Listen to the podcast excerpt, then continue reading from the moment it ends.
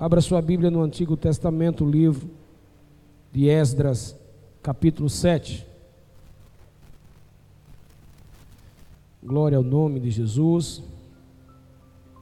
Se você tiver dificuldade, vai voltando Neemias, Esté, Neemias, você vai chegar em Esdras. Depois de segundo Crônicas. Uma palavra de Deus para a nossa vida, nos preparando o coração para domingo, Santa Ceia. Se você tiver dificuldade de achar, você vai olhar para o telão. Nós vamos ler apenas o verso 9, Esdras capítulo 7, versículo 9. Vou dar uma dica para vocês que são muito inteligentes. Todas as vezes que você lê um texto na Bíblia, grife o texto, faça um quadradinho no versículo ou uma bolinha no número. Coloque um título se for dado, porque todas as vezes que você passa ali, você leu aquele texto. E eu desde criança fui ensinado com isso, dessa forma acabei lendo a Bíblia nessa brincadeira de anotar os textos e grifar. Já passei por aqui, já li aqui, olha, um pregador pregou, eu botei o tema do lado, anotei algumas coisas e a sua Bíblia vai ficando rabiscada, vai ficando com marcas de quem gosta de ler a palavra. Esdras capítulo 7, verso 9, quem achou, diga amém. Pois no primeiro dia do primeiro mês partiu da Babilônia e no primeiro dia do quinto mês chegou a Jerusalém, segundo a boa mão do Senhor Deus sobre eles. Amém? Tome seu assento. Não sou um pregador de muita leitura, mas um versículo é muito forte, fala conosco e com base nesse texto, eu quero pregar sobre a boa mão de Deus. Você pode dizer? Está na tela. Um, dois, três. Só para gravar. Um, dois, três. A boa mão de Deus, a boa mão do Senhor. O capítulo 7 de Esdras nos conta com precisão a ação da mão de Deus guiando este homem de Deus, Esdra, para Jerusalém e também em favor do povo de Deus. Por várias vezes no capítulo 7, no capítulo 8, você vai ver esta expressão: a mão do Senhor, a mão de Deus, a boa mão do Senhor. Há uma enfatização da mão do Senhor. Neemias capítulo 1 e verso 8, Neemias também profetiza, reverbera a mesma expressão de Esdras, dizendo que a boa mão do Senhor os tem abençoado. A boa mão do Senhor tem se manifestado com poder e com grande ímpeto. A história deste moço saindo da Babilônia, retornando para Jerusalém, ela ilustra a nossa vida ilustra o nosso cotidiano, as nossas atividades, nossa vida em todos os sentidos. Também ilustra a nossa vida espiritual, ilustra também a ação de Deus através da sua mão, cuidando de nós, trabalhando em nós, mexendo na nossa vida em todas as áreas. E é interessante que esta expressão, a boa mão de Deus, ela é uma das maiores referências daquilo que nós estamos vivendo. O que é que nós estamos vivendo? Pela boa mão de Deus, Deus tem nos guardado. Diga, Deus tem nos guardado. A prova disso é que você está aqui. Ainda que você sacuda a poeira, ainda, ainda que algo lhe pegou de raspão, ainda que ele tenha alguma cicatriz, você está protegido, sustentado pela boa mão do Senhor. Se não fosse a mão de Deus, nós não estaríamos aqui de pé para contar a história. Se não fosse a boa mão de Deus, você já tinha desistido desistido da casa, da família, desistido de trabalhar, desistido de amar sua família, desistido de servir a Deus, desistido da fé, já tinha desistido de viver, de sonhar, de caminhar E se não fosse a mão de Deus, você não estaria aqui contando a história de que você está vivo.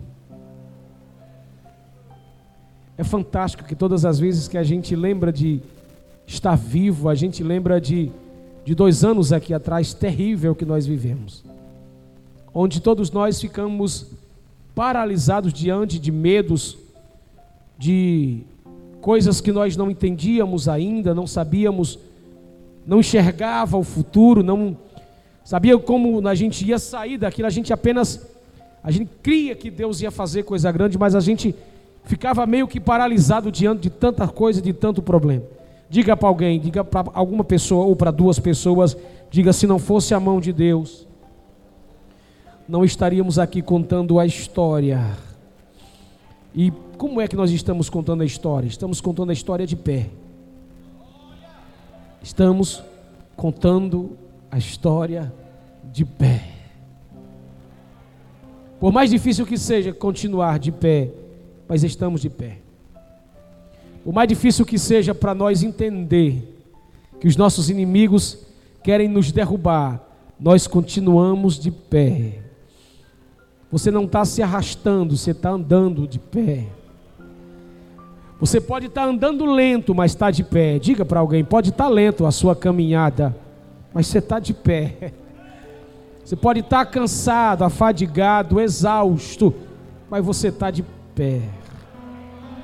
As flechadas podem ter alcançado suas costas, seus ombros, podem ter tirado o fino sobre o seu rosto, mas você está de pé. A igreja continua caminhando de pé. E quem garante esta posição é o dono da igreja.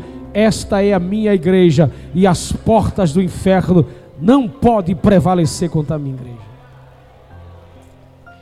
Nós estamos de pé.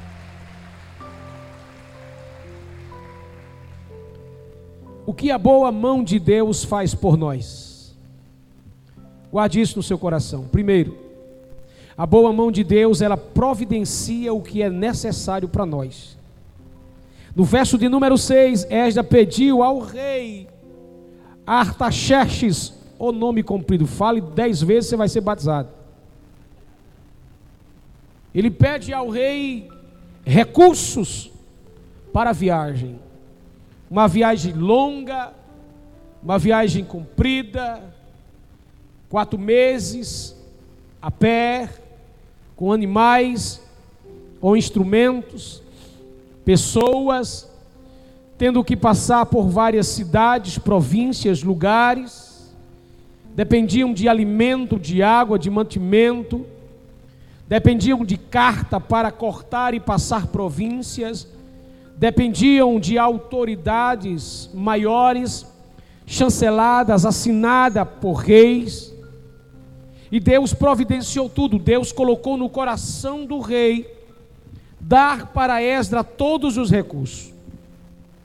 Deus sabe do que cada um de nós precisa para viver. Nossa vida não passa desapercebido dos olhos do Senhor. E o que eu acho interessante é que a providência de Deus tem o tempo certo para acontecer em nossa vida. Providências necessárias fala de algo que Deus faz e que eu tenho que fazer. É uma harmonia entre eu e Deus. Eu tenho que me esbolçar, eu tenho que me esforçar. E eu quero aqui nesta noite ser um profeta na vida de alguém.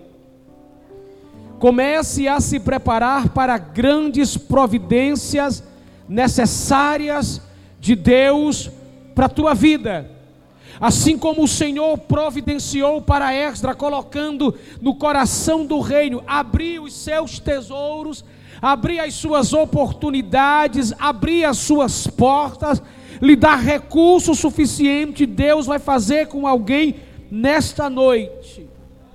Agora perceba que se é Deus que providencia o necessário, Deus trabalha em conjunto comigo e com você. Perceba que para algumas coisas acontecerem em nossa vida, diga para alguém, nós precisamos nos preparar. Nós precisamos se esforçar. A Bíblia diz que Esdra era hábil, proativo, avançado na lei. Esdras não era alguém acomodado, não era alguém na sombra do conforto, não era alguém esperando a papinha vir na boca, não era alguém jogado na cadeira esperando tudo na mão. Era alguém que trabalhava, era alguém que estudava, era alguém que tinha proatividade de vida, era alguém à frente do tempo, era alguém que gostava da palavra, era alguém perito na palavra, era alguém que gostava de oração, era alguém ativo com Deus, era alguém em uma dinâmica de vida. Nunca vai acontecer coisas extraordinárias para quem não quer coisas extraordinárias. Você está se preparando para coisa grande? Você se prepara para coisa grande? Eu me preparo. Você se prepara? Eu estou me preparando para coisa grande porque eu sei o Deus que me chamou. É o Deus que vai me levar para colocar onde Ele quer colocar. E até que chegue esse momento, eu já vou me preparando, eu já vou colocando na minha alma, inserindo na minha alma, no meu coração. Eu já vou fazendo a leitura, eu já vou me preparando como pessoa, eu já vou estudando, já vou pesquisando, eu já vou me comportando, eu já vou me alinhando. Porque quando chegar o necessário de Deus, diga para alguém, quando chegar o necessário, eu não sei se você vai entender este necessário. O necessário aqui no texto é coisas grandes de Deus para a minha vida. Eu vou viver o necessário de Deus.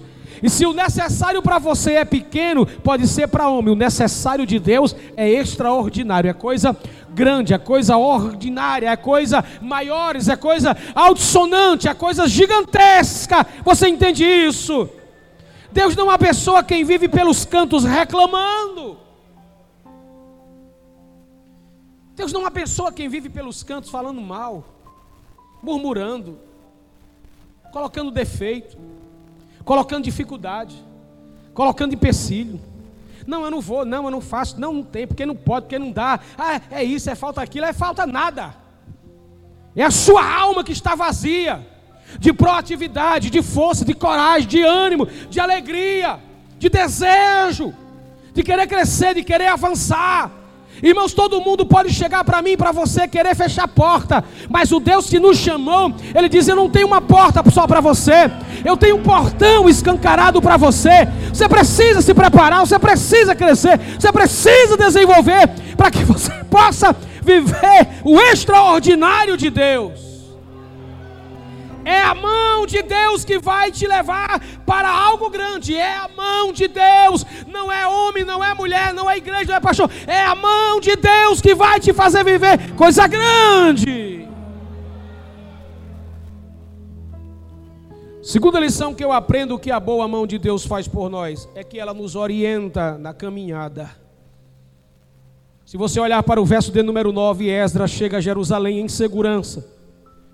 E ele diz que pela boa mão de Deus chegou em segurança. Diga, pela boa mão de Deus, eu ando em segurança. Se viver já é desafiador, agora imagine voltar, viajar para recomeçar histórias, projetos, sonhos que ficaram para trás. Quem aqui já teve que começar do zero? Levante a mão.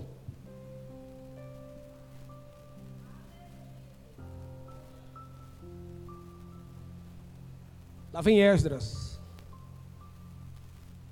Precisa começar uma história que é dele e do seu povo. Precisa refazer os mesmos caminhos. Rever as mesmas pessoas.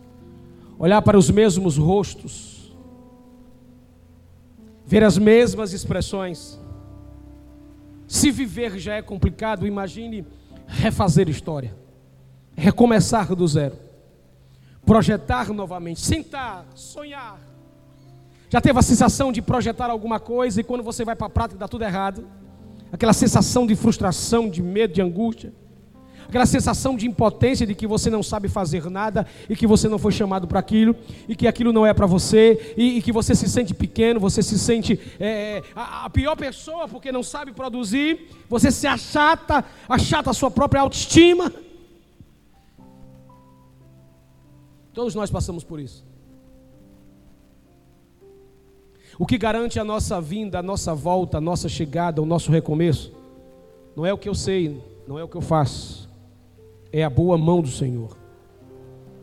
Durante a vida nós fazemos muitas viagens, nós viajamos nos relacionamentos, nas emoções, encontramos, desencontramos, decepcionamos, somos decepções para pessoas, temos vitórias, conquistas, derrotas, frustrações, alegrias.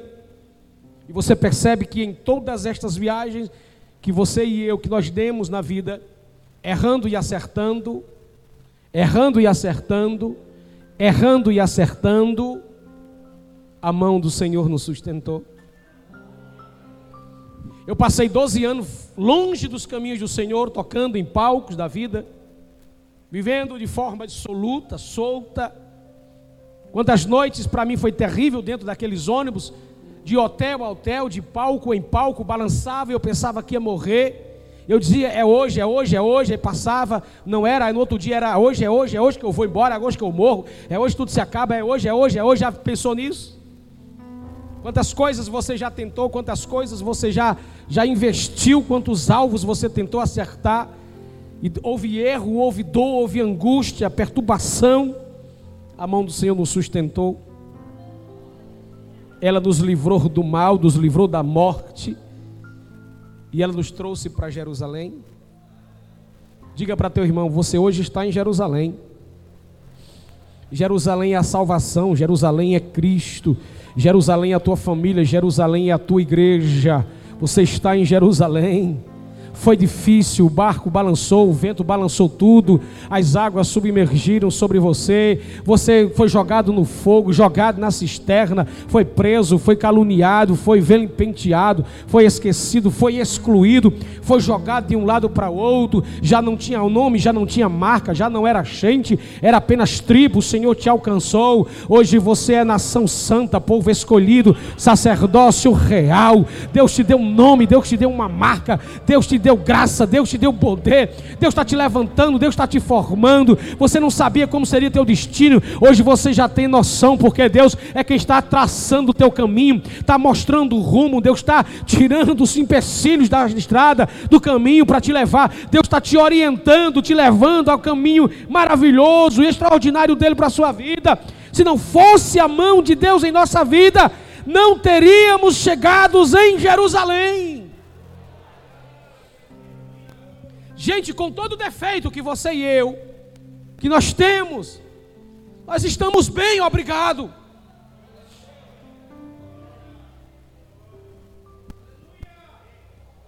Diga para alguém: tem gente, situação pior do que a sua. É, é. Tem gente à beira da morte. Você está vivo em folha, bonito, cheiroso cheirosa, está adorando ao Senhor, vem para o culto, está alegre, está feliz. Independente de qualquer coisa, Deus está te sustentando. Deus está dizendo: é por aqui, meu filho, caminho, caminho, caminho, caminho, caminho. Pastor, mas o caminho está apertado, mas vai te levar ao céu, crente.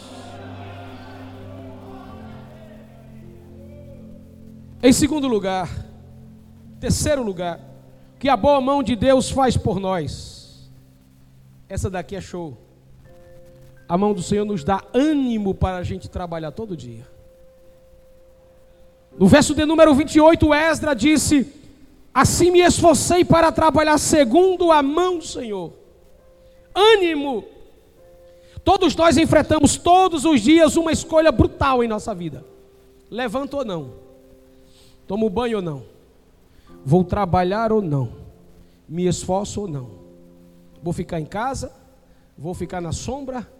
Ou vou para o sol, ou vou para a vida, ou vou enfrentar, vou morrer ou vou viver. Nossas escolhas, às vezes, ela produz desânimo, tristeza, exaustão. A gente fica paralisado, fadigado, angustiado. Às vezes a gente tem dia que dá vontade de parar, vou parar. Você acorda, Aí olha para o espelho, olha para você, se assusta com aquela cara feia, se assusta com aquela imagem, coça a cabeça. Aí diz: Hoje eu estou tão cansada, estou tão exausto.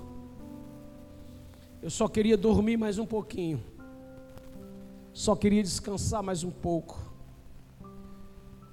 Aí a mão do Senhor chega para você e te visita lá no banheiro e diz: levanta a cabeça, toma um banho, escove a boca, toma café, ajeita esse rosto, ajeita esse cabelo, pega a mochila, pega a bolsa, pega suas coisas e vai para a vida.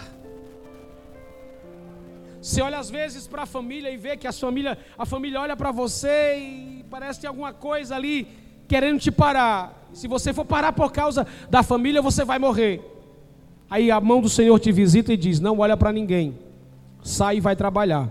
Não olha para ninguém, sai e vai enfrentar o trânsito. Não olha para ninguém, sai e vai enfrentar a fila. Não olha para ninguém saia e vá viver, vai sonhar. É a mão de Deus nos levantando. Aí, quando a mão do Senhor nos visita, ela nos renova. Quando você retorna para casa, a sensação é que você é outra pessoa. Não tem coisa melhor do que a mão de Deus nos tocar, irmãos. Não tem coisa melhor do que num dia terrível você acordar, à beira de desistir de qualquer coisa, a mão do Senhor te visita no banheiro, no quarto, no café da manhã. Aí você diz: Sabe de uma coisa? Esse negócio está reclamando, murmurando, falando alguma coisa. Eu vou é para confusão, eu vou é para pancada, eu vou é para guerra, eu vou é para o trabalho, eu vou é viver, eu vou é sonhar. Irmão, o inimigo quando vê isso, aí o inimigo sai do meio e diz: sai do meio que agora não é dele não, não é dela não. Agora é a mão do Senhor que está sobre a vida dele, está sobre a vida dela. Sai do meio que agora ele está, está armado até os dentes, está armado até o cabelo. É uma motivação espiritual que Deus dá. Aí você às vezes acorda e olha para as dívidas, para o problema e diz: Eita, eu tenho que trabalhar o mês todo para pagar isso se eu não tenho condição. Aí você mufina, fica pequeno, raquítico, doente Aí a mão do Senhor te visita e disse: Não olhe para o tamanho da dívida, nem olhe para o tamanho do seu salário, olhe para o tamanho do, da mão do Deus que você serve. Ela é capaz de fazer extraordinário acontecer na sua vida, na semana e no mês. Tem alguém aí, pelo amor de Deus, dá um brado de glória.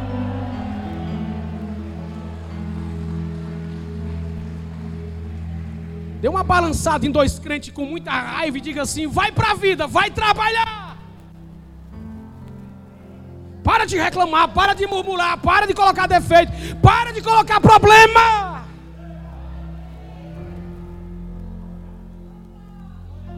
Agora os crentes acordou. Agora sai glória a Deus, os crentes acordaram. Todos os dias quando você acorda, Deus te te anima para prosseguir. Pergunte para mim, por quê? Porque não é tempo de parar. Diga assim para alguém: enquanto você estiver respirando, enquanto você estiver vivo, não é tempo de parar. Todo dia tem algo novo de Deus acontecendo. Todo dia tem algo novo de Deus acontecendo. Vou repetir: todo dia tem algo novo de Deus acontecer. Todo dia tem algo novo de Deus acontecer. Jesus diz: Eis que faço nova todas as coisas. Escuta o que eu vou te dizer: o novo de Deus não é o novo que você quer. O novo de Deus é algo que você não imagina, nunca passou pela sua cabeça. Pastor, o meu milagre, o seu milagre é inexplicável, é algo novo de Deus. Não tem como você explicar. Aí Deus te anima. Aí você consegue chegar no culto da gratidão para agradecer. Seja, seja, seja sincero comigo e levante a mão. Quem hoje acordou com vontade de dar uma parada. Tem alguém aí? Eita, já tem, as mãos levantadas. Ah, hoje eu vou parar. Hoje, hoje, hoje, hoje, hoje, hoje. Está perto da pessoa que levantou essa mão? Dê uma balançada nela e diga: não é tempo de parar.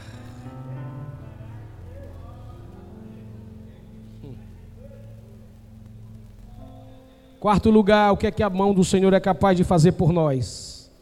Essa você vai, essa você vai gemer. A boa mão de Deus separa a pessoa certa para ser amigo e ajudador da obra. No verso de número 18, o rei da Babilônia se torna amigo de Esdras e decreta bênçãos de prata e ouro para ele e para quem for com ele. O que é que eu aprendo aqui? Que embora nós vivamos em um mundo completamente tomado por interesses, Deus ainda é Deus para levantar pessoas para ser amigo da gente para ajudar a obra. Deus ainda é Deus para levantar amigos. Deus ainda é Deus para colocar pessoas perto da gente que ama a gente por aquilo que a gente é e não por aquilo que a gente tem. Deus é Deus para levantar pessoas para olhar para a gente com graça, amor e respeito.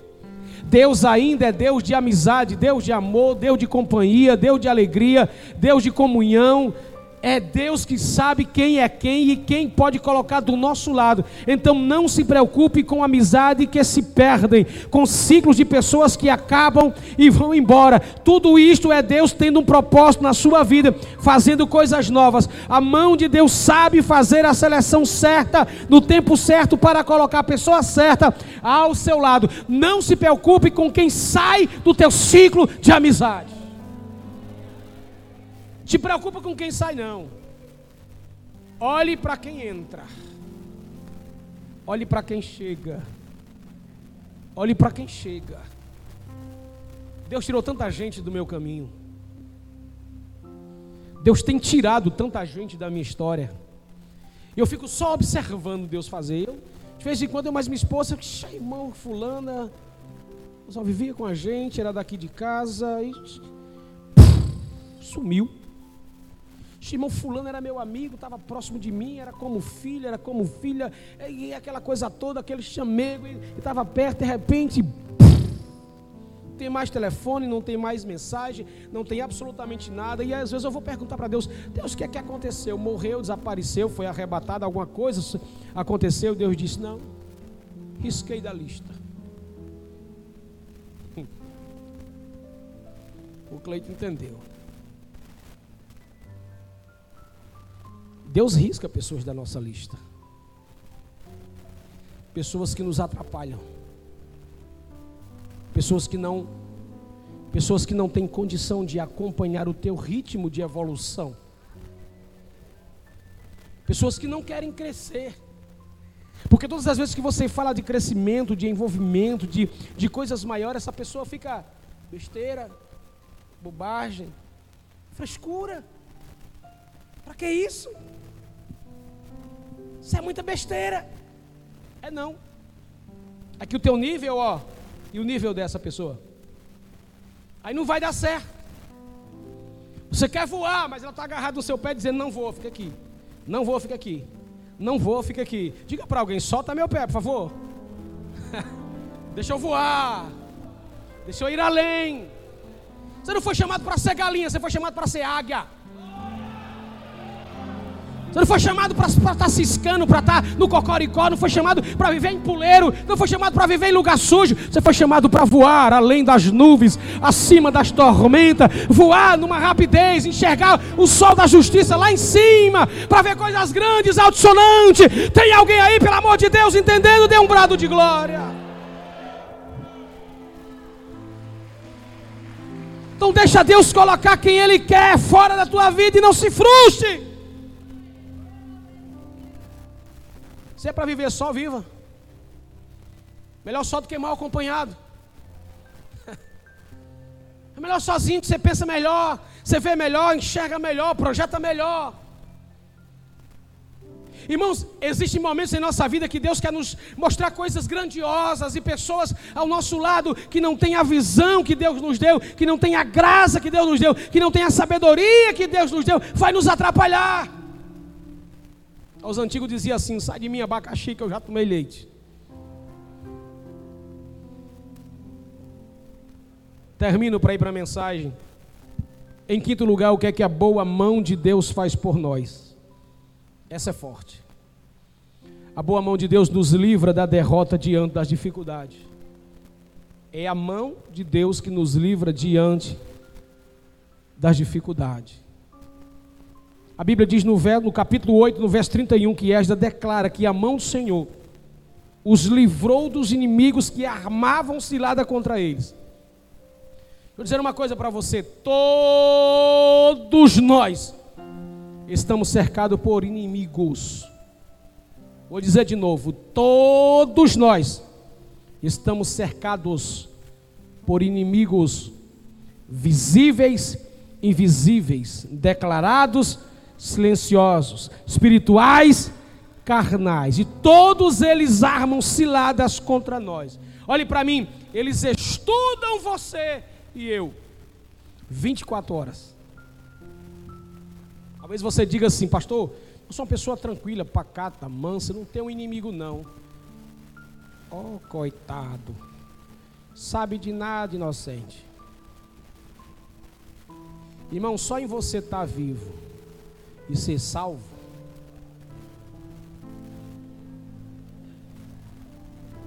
Eita, eu vou dizer uma coisa pesada agora. Você não sabe quem está perto de você.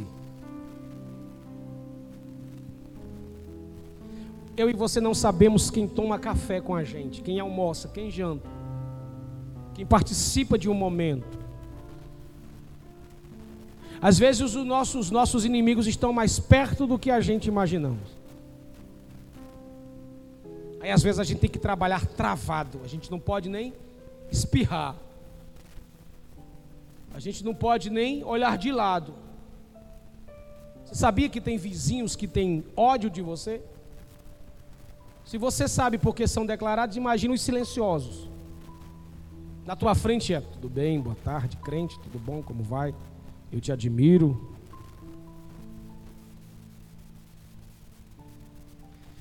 Diga assim para alguém, e o diabo usa gente. É. O diabo usa gente. O diabo usa pessoas. Enquanto você trabalha e se concentra na vida, na fé, na família, na igreja, os seus inimigos estão te criticando, te zombando, te caluniando, fofocando para destruir sua vida. Pastor, o que é que eu vou fazer? Diga para teu irmão: nada. Nada, nada. Você vai entregar a eles que a mão de Deus é quem vai agir. A mão de Deus é quem sabe tratar os teus inimigos. A mão de Deus é que sabe colocar os teus inimigos no devido lugar. Tem alguém aí, por favor, diga amém. Então a mão de Deus é a nossa garantia de vencer. A mão de Deus é a nossa garantia de chegar ao propósito que Deus quer para mim e para você. A mão de Deus é a garantia. Agora, para terminar, escuta isso. Existem três coisas que a mão de Deus nos ensina como princípio para a gente chegar ao sucesso da vida cristã. O que é que a mão de Deus nos ensina para a gente chegar ao sucesso da vida cristã? Diga comigo: coordenação. Você precisa aprender o que é coordenar, liderar. Tanto Esdras como Neemias olharam para a história de Jerusalém Neemias viu os entulhos, o povo com o coração quebrado, contrito, arrebentado, murmurando, reclamando, olhando para os entulhos, olhando para ele, não fazia nada. Não tinha ânimo, coragem para nada. Aí entra Neemias e entra Esdras, com a capacidade de fazer alguma coisa. Diga para alguém: você precisa fazer alguma coisa para ver a mão de Deus agir. Eu sei que vocês estão tudo curiosos, eu vou logo dizer agora. Aquele terreno velho já está é pago.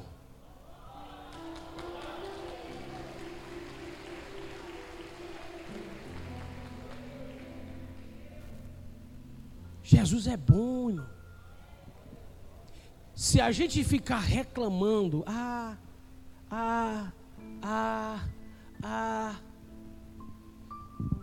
caiu a Bíblia. E foi bem pouquinha gente que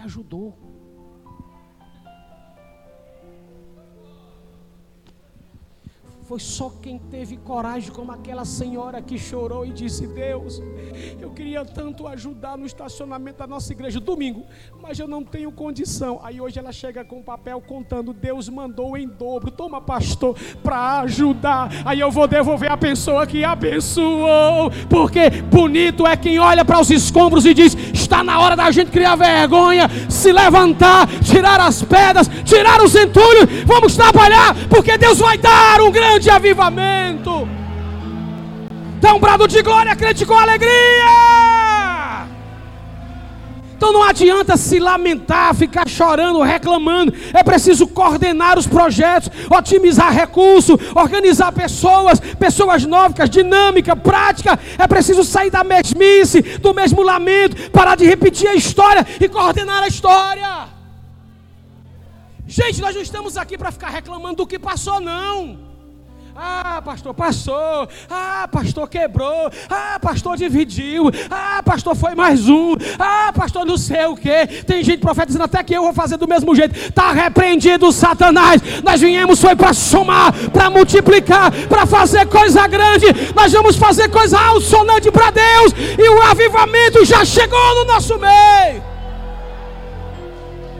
Fica reclamando o que passou, do quem foi, quem não vem, quem não vai. Reclamando de besteira. Ah, pastor, porque ninguém ajuda, ninguém quer. Tem gente entregando o carro. Que entregue, pega o beco. Cuida, menino. Dá lugar para quem quer fazer, dá lugar para quem quer, dá lugar para quem quer cantar, para quem quer tocar, para quem quer pregar, para quem quer ensinar. A Bíblia diz que na obra de Deus não falta sucessores e Deus está levantando uma nova geração para coisa grande. Sai do meio, Satanás, que nós vamos passar.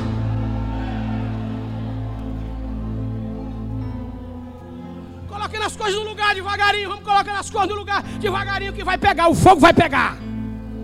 Diga para teu irmão, colocando as coisas no lugar, organizando a lenha, a pedra, faz o altar direitinho, organiza o povo, ajeita tudo, que quando Deus resolver, o fogo vai descer.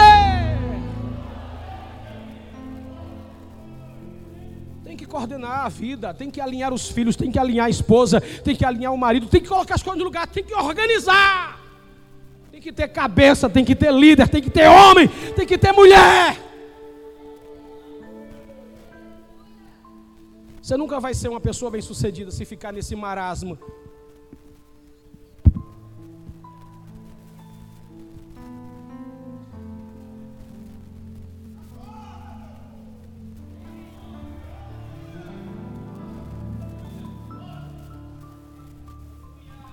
Quem vive de passado é museu. Deus tem tanta coisa maravilhosa para nos revelar. Deus quer fazer tanta coisa maravilhosa. Gente, nós vivemos de julho para dezembro do ano passado aqui uma tristeza terrível. A gente entrava na igreja triste e saía doente. E eu cheguei, Deus, que desafio é esse que tu me dá? Deus diz: entre calado, pega a minha palavra e saia calado.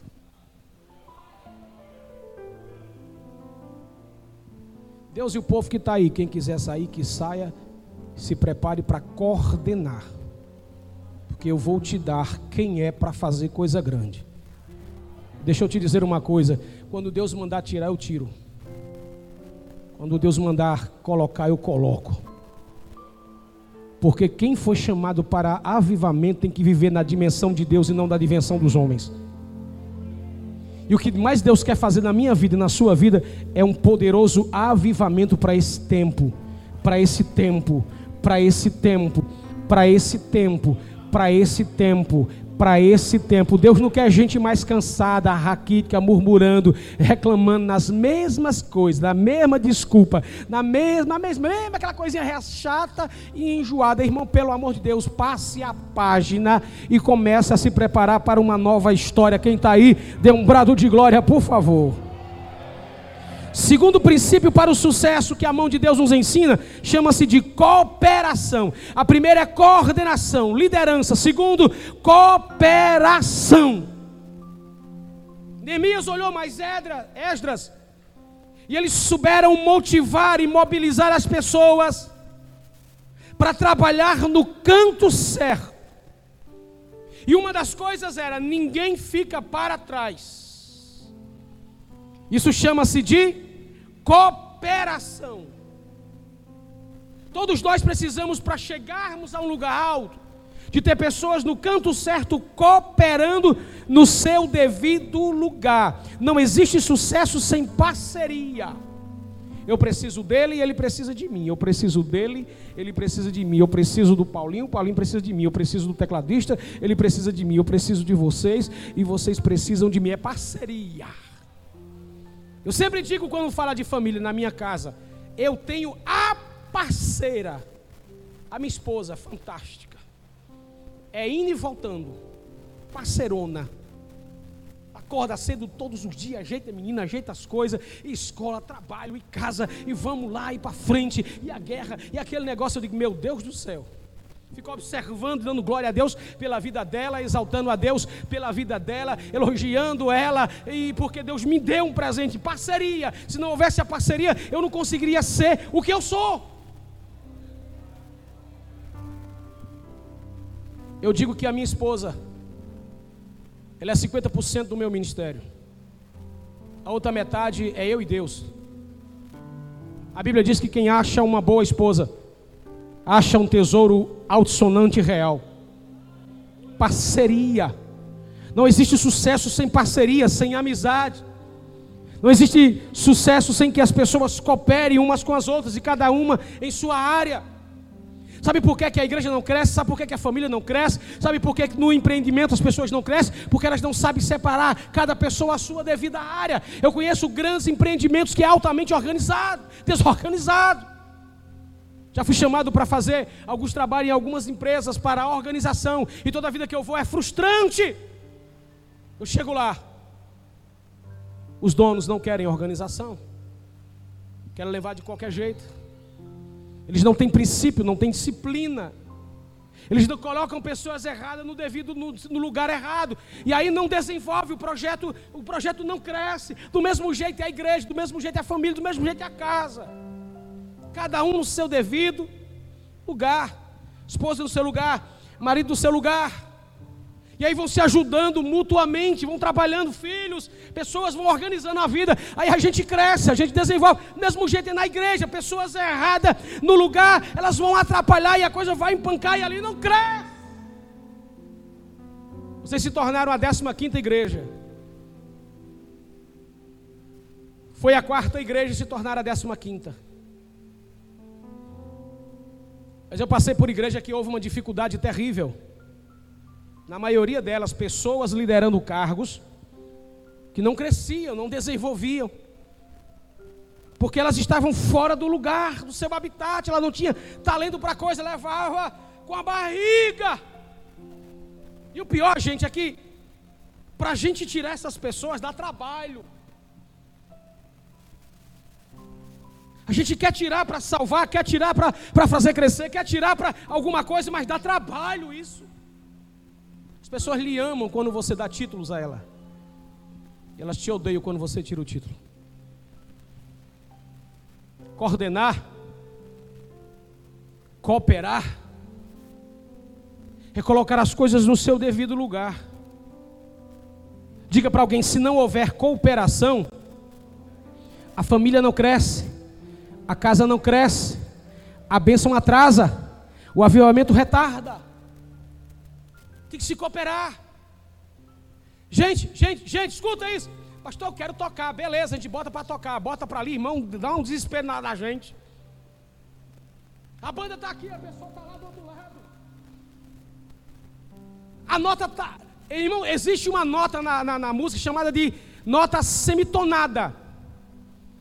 É uma nota que não existe. A pessoa nem está no dó, nem está no ré, está numa nota que não existe. A gente fica procurando essa nota e não acha. E os músicos, coitados, ficam assim, vai, empurra mais um pouquinho, vai, se ela cai na nota. Dá um, um coice nela para ver se ela entra na nota. Se ele entra, irmão, já passei por cada situação, igreja que é terrível. Eu digo, agora que ela vai entrar, e vai entrar. Quando a gente pegava a nota, ela passava por outra nota, nós, aí ficava perseguição. Aqui, pegou, pegou, pegou, não, bora, bora, pegou, pegou, pegou, pegou, não, bora, pega, pega, pega, pega. Tá no canto errado. Aí o cara tá lá, eu quero pregar, eu quero pregar, Augusto, eu quero pregar. Aí bota o cara na escola, o cara vai pregar. Aí o cara vai pregar, irmão, o cara começa a contar a história de peixe, de pescador, de não sei o que, de não sei o que, e viagem, viagem. Tem gente que vai lá e abre o texto, pega o texto, vai embora, nunca mais volta pro texto.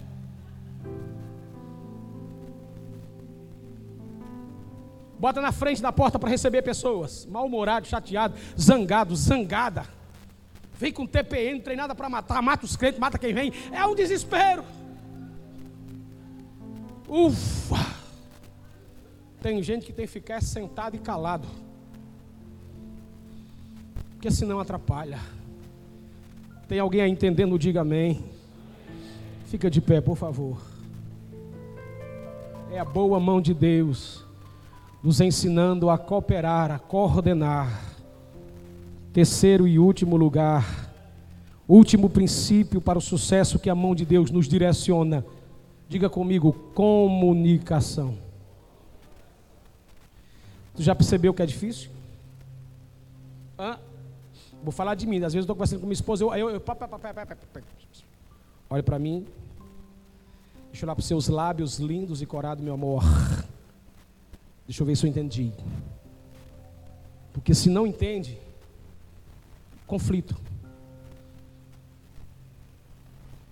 E a gente que é homem tem que ter uma bola cristal de discernimento. Porque a ciência diz que ela tem 4.400, quase 5 milhões de palavras ao mesmo tempo. Elas entram em 10 tipos de assunto em um em 30 segundos. Tu viu o preço da tomada? Aquela sandália. O telefone da irmã. O pastor falou. 30 segundos, meu. Aí a gente é lento, né, para pegar. Alô, terra, onde é que ela está mesmo? Onde é que Você falou a primeira palavra, não sei, vou para a segunda aí. Vocês são demais. E agora quem poderá nos defender? Você já percebeu que os maiores conflitos da humanidade começam com comunicação? Onde é que isso está escrito? Gênesis. Foi isso que Deus disse à serpente? Foi isso que Deus disse? Vocês entenderam errado. Começa aí. É, é, um dia desse aqui aí falaram alguma coisa aqui aos obreiros, pastor. É porque o pessoal não entendeu. O pessoal entendeu diferente. Eu digo, vai. Como diz aqui no Ceará,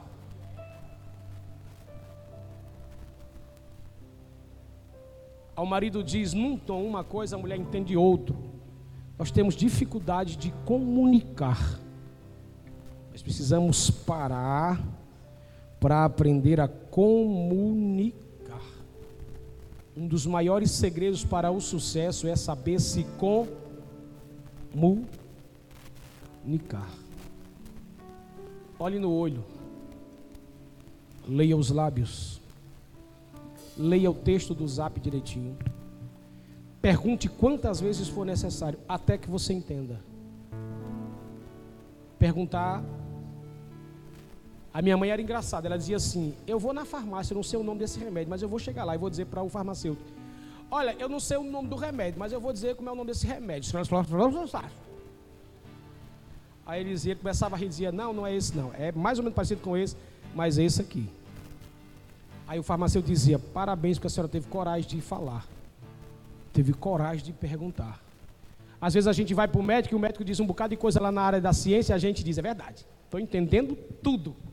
Aí chega em casa, vai para o Google, mamãe Google, papai Tube, perguntar que nome é aquele. A gente liga para o farmacêutico, amigo nosso, tira uma foto da receita e diz: Que nome é esse? O que é que ele escreveu? Eu não sei de nada, isso aí tudo engarranchado. E a gente não pergunta, não tem coragem. Aí quando o médico olha para nós assim, entendeu? Assim, entendeu. Aí dentro dele diz, ô oh, mentira desgraçada. Diga para seu irmão, aprenda a comunicar. Que vai dar tudo certo. Canta.